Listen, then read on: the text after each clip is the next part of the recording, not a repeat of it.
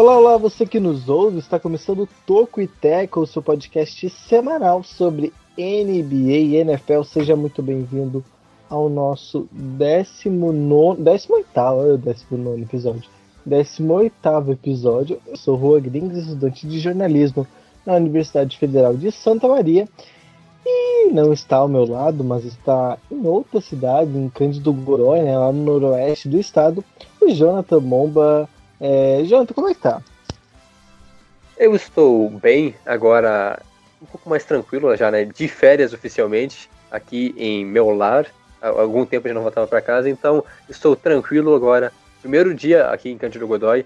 Veremos como será esse primeiro podcast à distância. Esperamos poder manter o nível, né? A qualidade no conteúdo.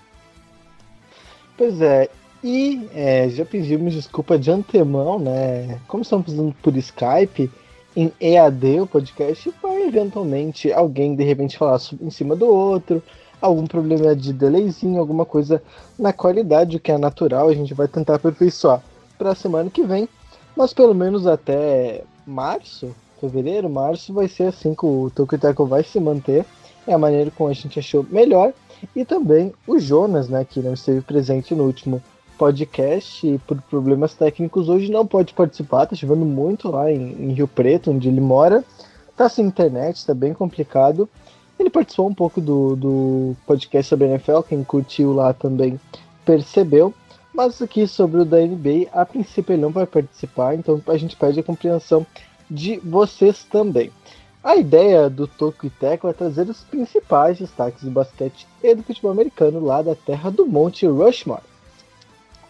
Isso, os destaques deste podcast aqui, o podcast da NBA, é, nós trataremos sobre alguns rumores do mercado de trocas, né? É, a janela de transferências, né, de, de, trocas abriu nessa semana, então já começaram a surgir alguns rumores, nada de concreto ainda, mas a gente vai passar um pouco mais de informações sobre isso. Além disso, temos também é, a boa fase do Hornets, que vem surpreendendo com uma boa atuação, com boas atuações de Devante Graham, que é uma outra grata surpresa nessa temporada, o novo Sacramento Kings, que mudou um pouco seu estilo de jogo agora sob o comando do Luke Walton, e o último destaque, então, a lesão de Luka Doncic, e veremos agora como é que o Mavericks vai se manter sem ele, ele que deve ficar fora por um certo período.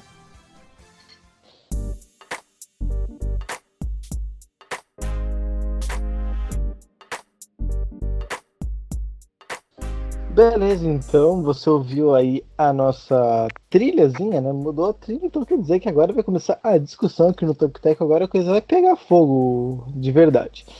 Primeiro falando então do mercado de trocas, temos algumas. Acho que não tem muito o que falar assim que a gente consiga se espichar, até porque é muita especulação. É, às vezes a gente fica discutindo muita coisa e na verdade as trocas nem acontecem. Mas o que a gente tem de notícia até agora, de confirmado, é nada. Na verdade, a gente não tem nada confirmado, a gente tem apenas algumas hipóteses, né? Tem o OKC, que apesar da.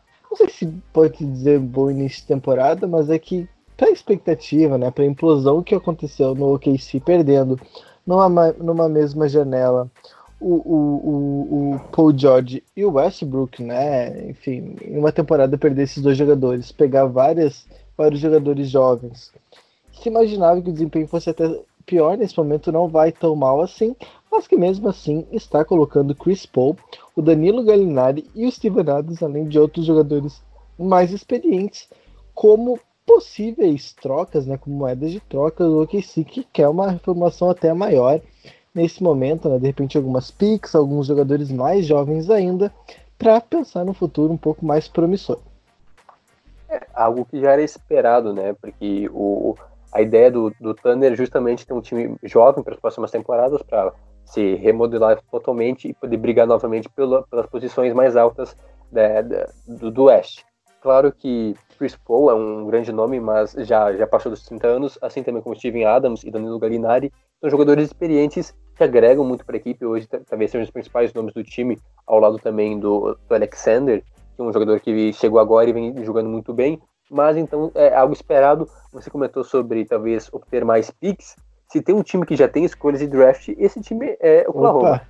São oito escolhas nos próximos, de primeira rodada nos próximos anos, então não faltam escolhas, é, mas a equipe é, como posso dizer, é, vaidosa, ela é gulosa, quer mais piques, justamente para tentar formar o melhor time possível e com bons jogadores, né? Porque a gente sabe que um time jovem, é, com boas peças, vai longe, assim como exemplos como, por exemplo, o Warriors, que montou boa parte do seu grande time através do draft. Então, é, eu acho que essa é a mentalidade do Thunder, justamente para colocar jogadores como Chris Paul e o Steven Adams, que é um dos melhores é, pivôs da liga, é, na lista de trocas, digamos assim, justamente para poder se livrar dos jogadores que não vão render por muito tempo. É, pelo menos é isso que se espera. Jogadores que devem jogar em alto nível por duas, três temporadas, depois já decair porque, por questões de, de idade mesmo. É, o Thunder, nesse momento, né, só ratificando o que eu estava falando, é o oitavo colocado no Oeste. Uma campanha, assim, para lá de surpreendente, de fato. Embora a campanha seja negativa, né, são, tem oitavo lugar 12 vitórias e 14 derrotas, uma campanha negativa por dois jogos, por um jogo, na verdade, né? Um jogo já, já, já. Não, dois jogos, perdão. Dois jogos já alcança pelo menos uma, uma, uma porcentagem é, de 50% de vitórias. Não sei se consegue manter, se trocar esses três jogadores aí a missão fica praticamente impossível mas que tem no seu elenco jogadores como o Alexander, né, que a gente fala há muito tempo, jogador jovem, promissor, um, um armador, um, um, armador que já se destacava lá no Clippers, um time que ele era, eu não lembro se ele era titular, mas ele era, se não era titular, um jogador bastante importante. Além ele disso também. No final. É, no final ele foi. Eu lembro que nos playoffs contra o Warriors ele foi titular, teve um papel importante. Além disso, tem o Dennis Schroeder, né, que também pode ser envolvido em algumas trocas. Enfim, tem, tem jogadores jovens e velhos, bastante picks. E o, o OKC sempre querendo mais, sempre querendo reformular mais ainda mais a fundo essa equipe, o que não está errado, porque com o time que tem, acredito que até consiga brigar pelos playoffs, mas é aquilo, né? Vai brigar pelos playoffs, mas que provavelmente nunca vai ter a chance de vencer a liga, Aí fica na, no limbo, né? A gente chama de limbo, a equipe que é boa, mas não boa o suficiente para brigar pelo título. Ainda quanto aos rumores, né, tem a questão do, do Wolves, envolvendo justamente o Robert Covington, que é um, um ala experiente, com certa qualidade até, ele que vem sendo envolvido, o seu nome tem sido envolvido com outras franquias, o Rockets é uma delas, que está precisando de jogadores nessa posição, então é outro cara que pode acabar saindo, porque o Wolves vive uma, uma situação semelhante à do Thunder. Nesse momento é a 11 é, colocada no Oeste, só que tem uma campanha de 10 vitórias e 15 derrotas. É, no caso, duas vitórias a menos que o Thunder, mas mesmo assim ainda está na briga por uma vaga nos playoffs, até porque o Oeste está decepcionando, eu diria. É, no momento, só seis times têm campanha positiva, então este ano o Oeste é um pouco abaixo do que a gente vinha vendo nos últimos anos. E se eu não me engano, Jonathan, o leste tem mais vitórias sobre o oeste nesse momento, né? No confronto leste-oeste, equipe as equipes do leste têm tido vantagem. O que é, de certa maneira, surpreendente, tendo em vista que sempre, né, o, leste tirando ali, talvez, uh, Bucks, Sixers, Celtics, vai, é, Heat, Raptors, o Peixes também dá para colocar nesse balaio, mas tirando essas seis equipes, é, nenhuma das demais são praticamente superiores às equipes do Oeste, né? As equipes médias do Oeste. E, inclusive as piores equipes da NBA, na minha opinião, estão no leste, tirando, obviamente, o Warriors e o Pelicans. O Grizzlies eu não coloco, o Grizzlies eu coloco um pouco acima, mas o Pelicans e o Warriors, justamente aí colocando Hawks, Knicks, Cavs, Wizards, é, essas das seis piores equipes, quatro estão no leste, mesmo assim o leste tem um recorde positivo nos confrontos contra o oeste, o que é de certa maneira bastante surpreendente, é, como, como a gente ia dizendo. E falar do, do Covington, né, o, o, assim, o Wolves é aquilo, né, já teve, se eu não me engano, já chegou a ter mando de quadro em playoffs, duas temporadas atrás, quanto o, o Carl estava jogando muito bem, se, se tivesse uma equipe minimamente melhor, ele estaria sendo até cogitado para ser MVP. É o, é o, pivô que mais arremessa de três, o, o, pivô com maior porcentagem de arremessos de, de bolas convertidas no perímetro. Então ele está vindo realmente muito bem. Só que não é o bastante, né? Tem o Andrew Wiggins que às vezes vai bem, às vezes não vai bem. E é isso, né? Mais o Covington talvez mas a equipe ainda parece que não anda, né? Parece muito desorganizada nesse momento. Tem sete vitórias, sete derrotas consecutivas no, no, no dia em que estamos gravando, né? Hoje, na terça-feira à noite.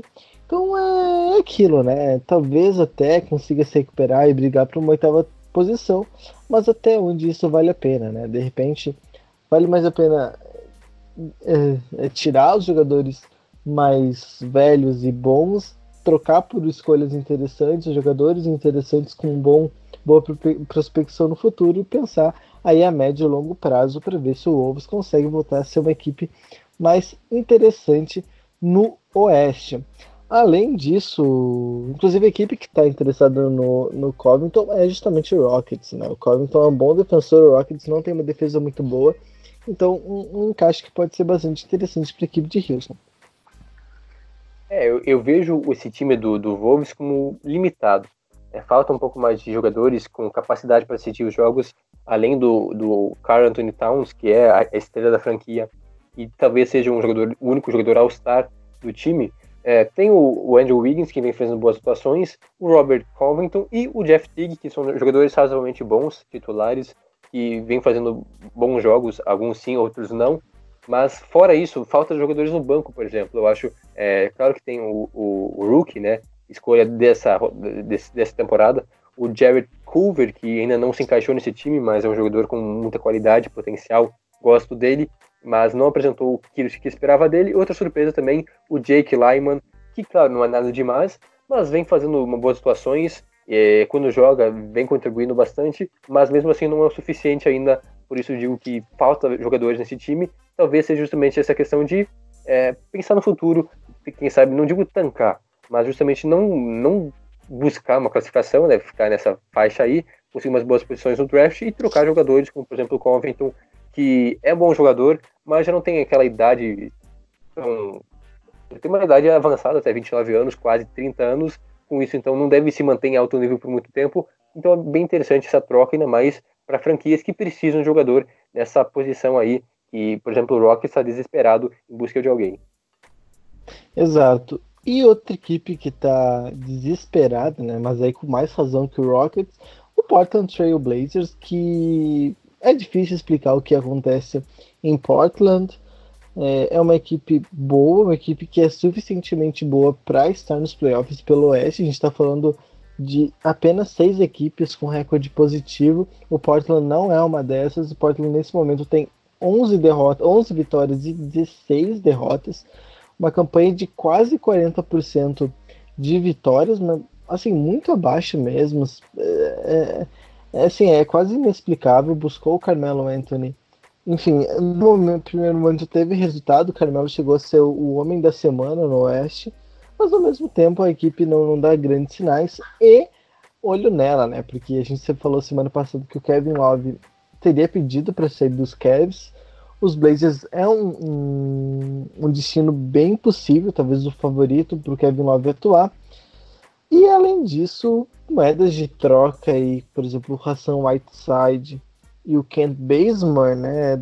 O Whiteside é titular, mas o Bazemore não é o Bazemore que chegou do Hawks para essa temporada. Dois jogadores que não são tão bons assim, né? Jogadores não tão decisivos assim, que podem, que podem não, que são boas moedas de troca, né? Dependendo das ambições dos adversários.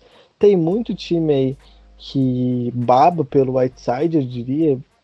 Por exemplo, o Boston Celtics, que não tem pivôs que decidam as partidas, está fazendo bastante nesse momento na temporada. E o Whiteside é um, um pivô ainda bastante interessante para a NBA, só que no Portland é, não é esse o caso, né? Não, não, não, não vai ser a solução. Se fosse uma troca, por exemplo, do Kevin Love, seria muito bom para o Portland também. Enquanto o Kate Benzemore, que não, também não tem dado tanto resultado, não é titular, como eu disse, e que pode ser deve ser, segundo fontes, né, lá da, da ESPN é, dos Estados Unidos, segundo fontes, o Ken Bazemore e o Whiteside sendo essas possíveis moedas de troca para o Portland. São dois jogadores que chegaram agora, né, para essa temporada, mas que não se encaixaram como era esperado na, na, na, na, equipe. O Whiteside vem jogando bem até em alguns momentos, com bons números. É, ele tem uma média de 15,9 pontos por partida, também contribui bastante nos rebotes, uma média de 12,5 por jogo. Então, até razoavelmente ok. Talvez para as pretensões do, do Blazers e pela, pelo desempenho dele, seja mais interessante trocá-lo. Agora, o Benzemore, é, aí sim, uma decepção completa para mim. Ele é apenas o oitavo no, no, time em pontuação, tem uma média de 7 pontos por partida, números muito abaixo do que ele vinha produzindo em outras equipes, como por exemplo no Hawks, onde ele era um dos principais jogadores até pouco tempo atrás.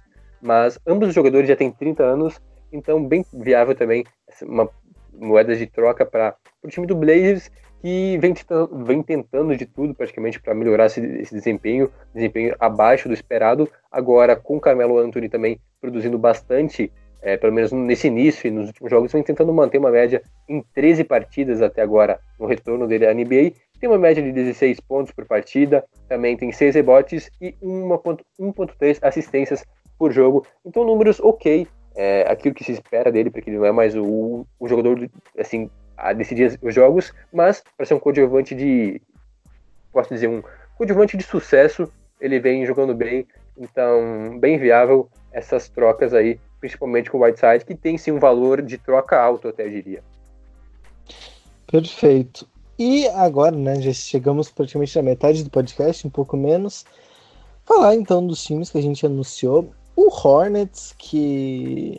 Assim, é falar de surpresa do Hornets, não quer dizer que tá jogando bem, mas é uma equipe que tá acima do que se esperava, né? A expectativa do Hornets era bastante baixa. Para mim, era o favorito a ser o último no leste, que é uma missão bastante difícil numa uma divisão, numa conferência que tem o Knicks, que tem o Hawks e que tem o Cavs ser o último no leste, é uma missão bastante complexa, mas não, o Hornets tá indo bastante interessante até é, na troca, né, que teve o Kemba Walker pelo o Terry Rogier, muita gente pensou que o Rogier seria o, o principal jogador da franquia, eu acho que ele também pensava que fosse assim, mas na verdade isso não está acontecendo, isso não está acontecendo mesmo, né? Longe disso.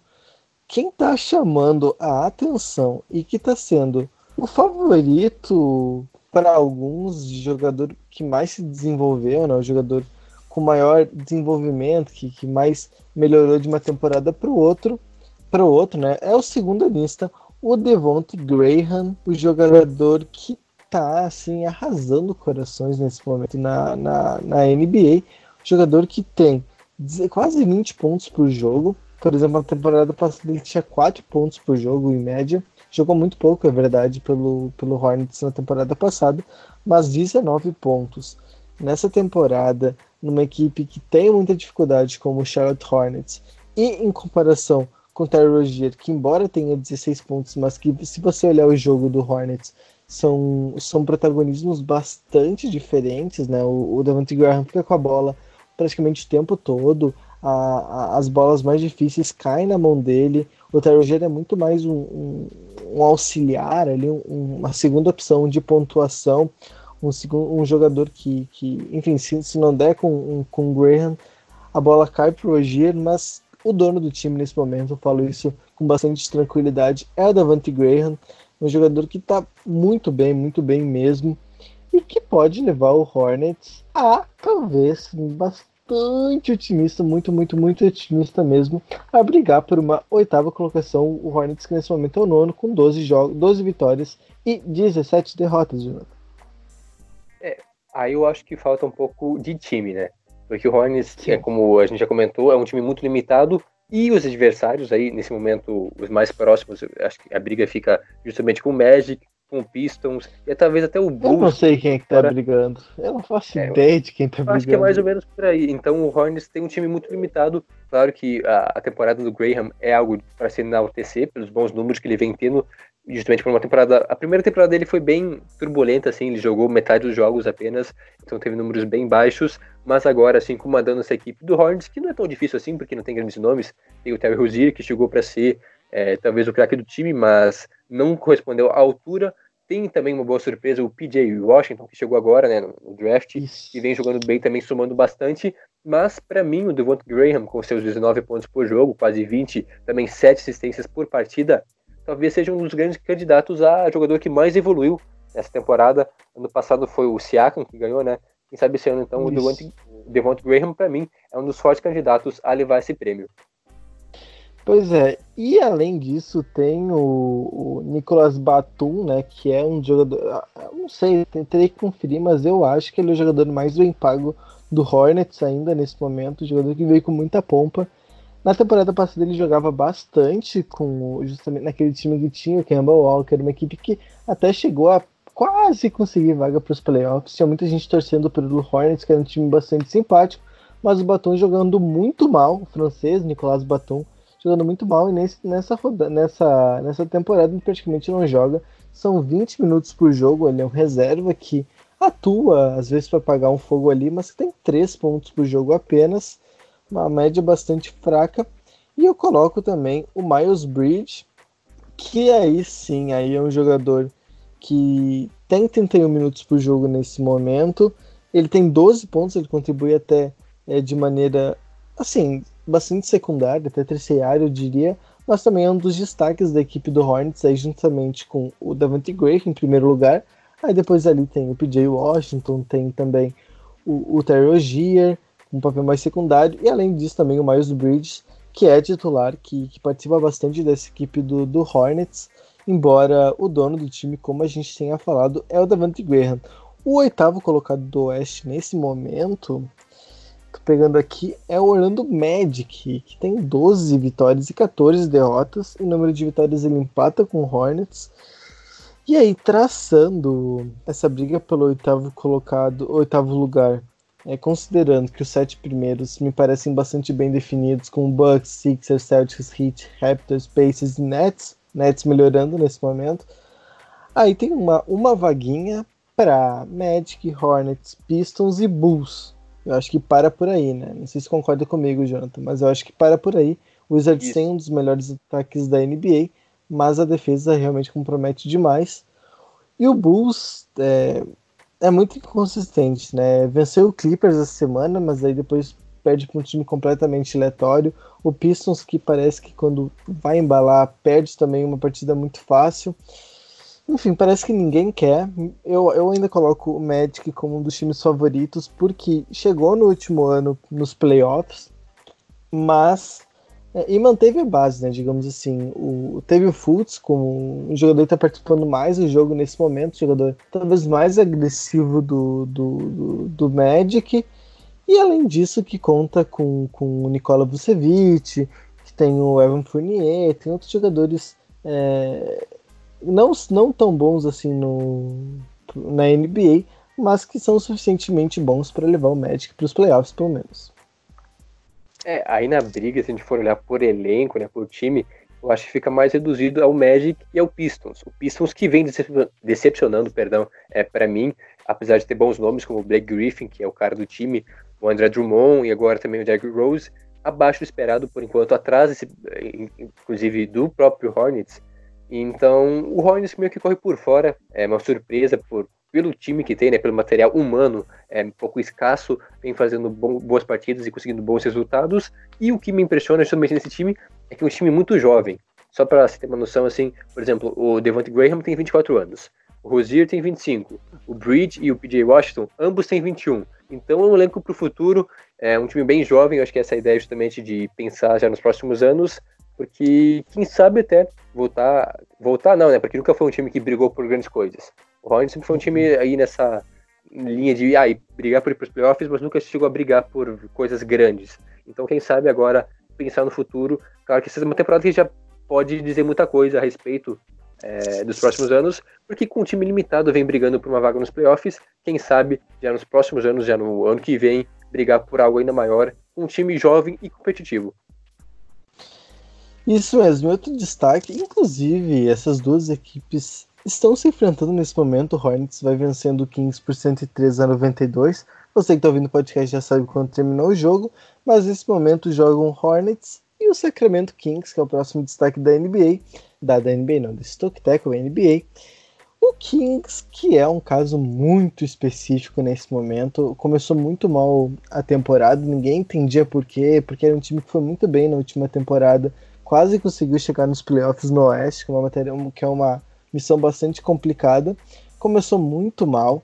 É, claro, perdeu o, o, o, o DeAndre. Não, Darren Fox. Perdeu o Fox no começo da temporada, uma lesão bastante séria. Ele tá para voltar aí. Eu acho que ele volta em janeiro, fevereiro, se eu não me engano. E desde o começo da temporada, o, o, o, o, o, treinador novo do, do Sacramento Kings, o Luke Walton, o que estava no Lakers anteriormente, ele está implementando um novo estilo de jogo no Kings. É um dos times mais lentos da NBA nesse momento. Ser lento não é necessariamente ruim, é só uma, uma ideia de jogo diferente. É o segundo time mais lento da, da NBA nesse momento, atrás só do Denver Nuggets. E enquanto ano passado era a equipe mais rápida da NBA, a equipe que mais jogava em contra-ataque, né, melhor dizendo. E isso muito se deve né, ao Luke Walton, a ideia que ele tem, ele quer implementar um, um estilo mais, é, mais complexo de jogo, que envolva mais jogadas diferentes e não só é, tentar dribles, é uma equipe que passa muito mais a bola, que naturalmente comete muito mais turnovers, mas é uma ideia de jogo e o Kings nesse momento vai se recuperando, né? Como teve um começo de, de, de ano muito ruim, Nesse momento já, já está em sétimo lugar, com 12, com 12 vitórias e 14 derrotas. E me parece que, dado o estado que está o Oeste nesse momento, é muito difícil. dá para colocar o Kings até como um dos times bastante candidatos aí a, brigar, a, a, a chegar nos playoffs para a temporada 2019-2020. É, o que o Kings está tentando fazer é algo bem difícil, né? Mudar a filosofia de uma equipe de um ano para o outro é algo que demora um pouco, né? Às vezes não dá certo assim logo de cara. Tanto que o Kings começou muito mal, se não me engano, perdeu os cinco primeiros jogos na temporada, mas agora vem crescendo, vem evoluindo nas, últimas partidas. Para quem não conhece o Luke Walton, que é o novo treinador da equipe, é, ele fez muito sucesso porque ele era o interino no Warriors, ou seja, ele era um dos assistentes do Steve Kerr. Inclusive, ele que comandou o time no momento que ele se afastou, né? Em 2016, se não me engano, o Steve Kerr se afastou por causa da, da cirurgia. E nesse período ele comandou o Warriors como técnico interino a uma campanha de 39 vitórias e 4 derrotas naquela campanha histórica do Warriors. E com isso ele fez meio que o nome dele sendo que no ano seguinte, né, em 2016, é, é, 2016 2017, ele já se tornou o treinador do Lakers, onde ficou nos últimos três anos, mas fez um trabalho razoável até, pelo menos no último ano, onde o Lakers tinha altas expectativas já com o LeBron James, então, e não conseguiu é, fazer, né, render o time. Agora, no Sacramento Kings, com um pouco menos de pressão, digamos assim, da mídia e de todo mundo, vem fazendo um bom trabalho, um bom início de trabalho, né? São apenas 26 jogos, mas essa mudança de mentalidade, de, de filosofia no Kings é algo que vai levar um tempo, mas claro que as lesões acabaram prejudicando um pouco também. Mas com todo mundo saudável, é, por exemplo, o Darren Fox teve apenas nove jogos daqui, o Marvin Bagley é, quatro. Então, sem esses jogadores. Voltou agora o Bagley. Isso. Então são jogadores importantes para o time, com um elenco limitado, é, onde contava apenas com Bud Hill, com Harrison Barnes e com o Bogdanovic. É, conseguiu manter um bom um alto nível, digamos assim, venceu os jogos importantes. Então eu tenho uma certa expectativa nesse time. Não sei se vai para os playoffs, mas eu acho que pode até brigar lá pela, na, nas últimas rodadas para conseguir uma vaguinha nos playoffs. Pois é, o Luke Walton, inclusive, né, o ano passado, ele estava muito bem no Lakers, na verdade. O Lakers estava entre os oito primeiros colocados até o LeBron ter aquela lesão que tirou ele por meses da, da NBA e foi quando o Lakers desmontou, né? O LeBron sai da equipe lesionado com os Lakers nos playoffs e volta com o Lakers sem praticamente nenhuma chance de se classificar para a pós-temporada. Luke Walton, que, enfim, não é um grande treinador na minha visão, mas que tem ideias de jogos ideias de jogo interessantes que vai se mostrando no Kings, onde pode ser um grande trabalho, onde pode agora, é, de uma vez por todas, alavancar o nome dele para a NBA inteira. Último destaque do programa, aí agora sim, aí um destaque todo especial, um destaque triste de certa maneira, mas positivo pela reação da equipe. O Doncic se lesionou essa semana no jogo, se eu não me engano, foi contra o Rockets. Foi contra o Rockets, né? Ou não foi contra o Rockets? Ah, de cabeça, acho que foi. Foi. Foi contra o Rockets, acho, né? Enfim, foi uma lesão que Ah, foi, foi assim, foi assustador no primeiro momento. É, primeiro se especulava que fosse uma fratura. Aí logo que o jogador se lesiona, ele sai, vai fazer um exame de raio-x ali e perceber, não, fratura não é, foi uma torção.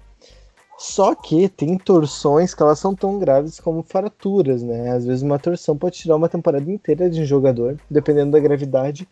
Mas os exames apontaram, né, segundo o Woj, o insider da NBA lá dos Estados Unidos, ele falou que é uma, um entorse avaliado como de médio porte, o que significa que o, o Doncic vai ficar por volta de um mês fora, o que já, era, já é suficiente para que os Mavs tenho muitos problemas nessa, nessa, nessa temporada, né? Na temporada regular. Inclusive, tem jogos agora contra equipes muito fortes, foi o caso do jogo contra o Bucks.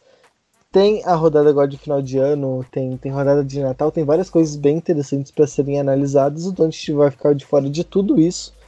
Só que aí vem o contraponto gigantesco. O Milwaukee Bucks que estava numa sequência de 18 vitórias consecutivas, estava a dois jogos de bater o recorde histórico da, da, da, da franquia em vitórias consecutivas, superando aquela grande equipe dos anos 70 do Milwaukee Bucks. Enfrentou a equipe do, é, do, do Dallas dos Dallas Cowboys é bom, né? Dallas Mavericks ontem à noite, né? Na segunda-feira à noite. O jogo foi em Milwaukee, inclusive, e os Mavs venceram. É, como explicar? É, os Mavs sem o Doncic, é, o que, o que tudo indicava era o grande sustentador do, dos Mavs seriam melhor, o melhor ataque da NBA era o fato do Doncic estar em quadra. Só que não, né? Na verdade, a equipe respondeu muito bem. É, venceu por 120 a 116 o Bucks, uma partida que o Antetokounmpo, por exemplo, fez 48 pontos. O que falar? O que falar dos Mavs, Jonathan? Me ajuda. Parece que a surpresa continua. Apesar de não contar com sua grande estrela, o Mavericks conseguiu manter um bom jogo, até porque a gente, pelo que deu para perceber, o estilo de jogo do Mavericks é, não é tão dependente assim da, do Doncic. Claro que ele é o diferencial desse time, ele é, é a estrela, mas mesmo assim o plano de jogo montado pelo Rick Carlisle, que é um sobrenome maravilhoso de pronunciar, o Carlisle, é, funciona muito bem, aparentemente, sem ele, a, a, a ponto de bater o Bucks, que para mim é o melhor time da, da NBA no momento, sem ele conseguiu vencer. Então, e incrivelmente, né, o, a equipe do Mavericks no momento é terceiro colocado no West, com 18 vitórias e 8 derrotas, à frente de Nuggets e Rockets. Claro que a tendência sem o Mavericks, é, sem, sem, perdão, sem o Doncic é de perder alguns jogos e cair algumas posições, mas mesmo assim eu acho que o desempenho não vai cair tanto assim. Então, claro que a gente tem que ver mais alguns jogos, porque talvez tenha sido só um, jogo isolado, onde o time conseguiu, como um, um, todo, né, sem grande estrela, mas a gente comenta justamente sobre essa coletividade do, do Mavericks, com vários jogadores pontuando bem, com mais de 10 pontos por partida, com destaques para o Porzingis, para o Tim Hardaway, para o Seth Curry também, que contribui bastante, para o Finney Smith. Então são vários jogadores que vêm se revisando, e assim também foi no, no, no jogo contra o Bucks, e acabaram propiciando esse resultado magnífico em cima dos melhores times da liga, mas mesmo assim eu coloco um ponto de interrogação agora, justamente para a gente ver o que, que esse time é capaz de fazer sem o seu principal time, é, sem o seu principal jogador, perdão. É, tá meio difícil aqui a coisa. Mas. porque a gente viu o Lakers na temporada passada caiu muito rendimento sem o LeBron James. E várias franquias são, acontece isso, né? Quando perdem a sua estrela, né? O seu ponto norte, digamos assim. Agora, então, é a vez do Maverick ser testado, mas eu imagino que não vai cair tanto assim o rendimento da equipe de Dallas. E só um detalhe, na verdade, o Don't se lesionou contra o Heat e o jogo do Hit já foi uma história à parte, né? O Hit, logo que o, Don, o Don't saiu no primeiro quarto com 3, 4 minutos de jogo, saiu o Hit, abriu, o Mavis buscou, é, chegou a levar o jogo para prorrogação e o Hit conseguiu vencer o jogo. Aí sim, é, uma partida que teve quase nada de Don't, mesmo assim o Mavis teve uma resposta interessante. Agora contra o Bucks, venceu, e aí passar os próximos seis jogos, tá? Só para o ouvinte ter uma noção do que, que os Mavericks vão enfrentar agora, certo? Sem o Doncic. Enfrentam é, os Celtics em casa, os Sixers fora, o Raptors fora, os Spurs em casa, clássico do, do Texas, os Warriors fora, é um jogo fácil, e depois os Lakers fora também. Uma sequência muito dura, muito, muito, muito dura para os Mavs, enfrentando boas equipes do leste, enfrentando as cinco principais equipes do leste numa tacada só, né? Heat, Bucks, Celtics, Sixers e Raptors.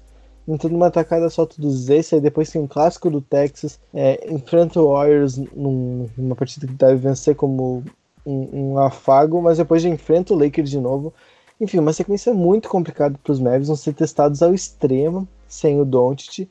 E um destaque da, da partida de ontem, os Mavericks tiveram uma eficiência ofensiva de 115 pontos a cada, a cada 100 postes de bola, o que é 0.6 a menos do que a média do melhor ataque da, da NBA, que também é dos Mavericks. Os Mavericks têm a média de 116 pontos a cada 100, 100 postes de bola, o que dá o primeiro lugar para a equipe em eficiência ofensiva, enquanto ontem foi 115.4, ou seja, ofensivamente falando, a equipe se manteve praticamente no mesmo padrão, o que é um bom sinal, né?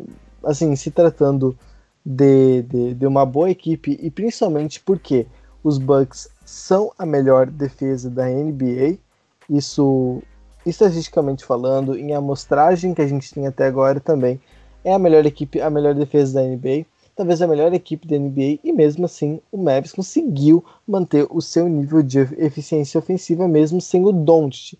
Vamos ver se essa história vai se repetir nessa sequência muito dura do, do, da equipe de Dallas, mas a tendência, e a gente espera que assim seja, é que pelo menos algumas vitórias se mantenham. Claro, é muito difícil exigir todas as vitórias nesse jogo, até porque mesmo se tivesse o Doncic seria muito complicado, mas pelo menos vamos ver em desempenho, né? em eficiência ofensiva, eficiência defensiva, como a equipe vai, vai responder e se o Porzingis vai assumir a responsabilidade, como foi ontem, pelo menos, né? Ontem o Porzingis assumiu responsabilidade e conseguiu conduzir a equipe à vitória, assim como o Seth Curry, jogador que veio do banco e contribuiu com 26 pontos. É, esse duelo foi realmente muito interessante porque foi o melhor ataque, que é o Mavericks, contra a melhor defesa, e o melhor ataque levou a melhor. É, não é sempre que isso acontece, jogando justamente sem o seu principal jogador. Então mostra que, como eu já havia comentado, esse esquema do Mavericks está muito bem montado para poder render sem sua principal peça, mas claro que em alguns momentos vai fazer diferença, porque quando o Mavericks precisava de alguém, né, para resolver a parada, a bola caía na mão do Doncic. Agora veremos quem que vai assumir esse protagonismo, se vai ser o Kristaps Porzingis ou se vai ser outro jogador com uma característica semelhante ao Doncic, se vai ser, por exemplo, o Seth Curry, que foi bem no último jogo, ou até propriamente o Tim Hardaway, que é, meio que foi Assumiu o a dele. posição. É, justamente essa função ganhou um, um, espaço no time titular com a lesão do Doncic. É algo que a gente precisa ver ainda quem que vai assumir a responsabilidade na hora do vamos ver no momento que precisa fazer uma cesta para empatar o jogo, virar. Então, quem que vai ser o cara decisivo na, nos momentos, na, na, hora H das partidas, é algo que eu quero ver aí nos próximos jogos, que, como você comentou, uma sequência ingrata, digamos assim, só com equipes fortes que estão no, no alto, no leste. Então, uma sequência difícil para a equipe do Mavericks, que eu acredito que possa conseguir sim bons resultados, assim como fez contra a equipe de Milwaukee, porque tem um time encaixado, e um time encaixado sempre é difícil de se bater, ainda mais quando vem rendendo assim, é, uma efetividade muito boa, como o Rua citou, a melhor eficiência ofensiva, então vai ser difícil, mesmo sem o Doncic, vai ser bem difícil bater esse time do Mavericks. Tá certo, agora encaminhando para o final do podcast, já chegamos em quase 40 minutos de programa. Muito obrigado quem nos ouviu até aqui. Pedimos desculpa novamente pelos transtornos técnicos, né? É, a gente tenta manter a excelência desse programa, que é a gravação do estúdio, né, presencial, com tudo que tem direito, microfone, tudo certinho. Mas agora nas férias a gente vai sustentar assim pelo menos até ali metade de fevereiro. Jonathan, muito obrigado pela parceria. A gente se vê na próxima terça-feira para gravar mais um episódio de Tokiteco. Isso aí, valeu usaço aí para todo mundo que nos acompanhou também. Obrigado a você. Mais um podcast em dupla já que o Jonas, por causas é, técnicas, fez presente tá nos dessa abandonando. vez. É, olha só, é brincadeiras à parte, mas imagino que a gente conseguiu trazer um bom conteúdo se a qualidade é, no material, no material não, né? Na questão de estrutura não, é exatamente a mesma, mas o conteúdo a gente tentou manter a qualidade. Tá certo. Nos siga no Instagram, arroba Tokiteco, e também no, no, no, lá no Spotify, onde a gente posta nossos programas, no Tokiteco também. Eu tenho meu Instagram pessoal no arroba Ruagrinks, e o Twitter também é arroba Ruagrinks. O meu é arroba Jonathan Momba, com CH no final. Segue lá no Instagram. Muito obrigado, então, a quem nos, nos teve paciência até aqui. A gente volta na próxima terça-feira, postando na quarta-feira, com mais um episódio do Toco e Teco. Um abraço. Até lá.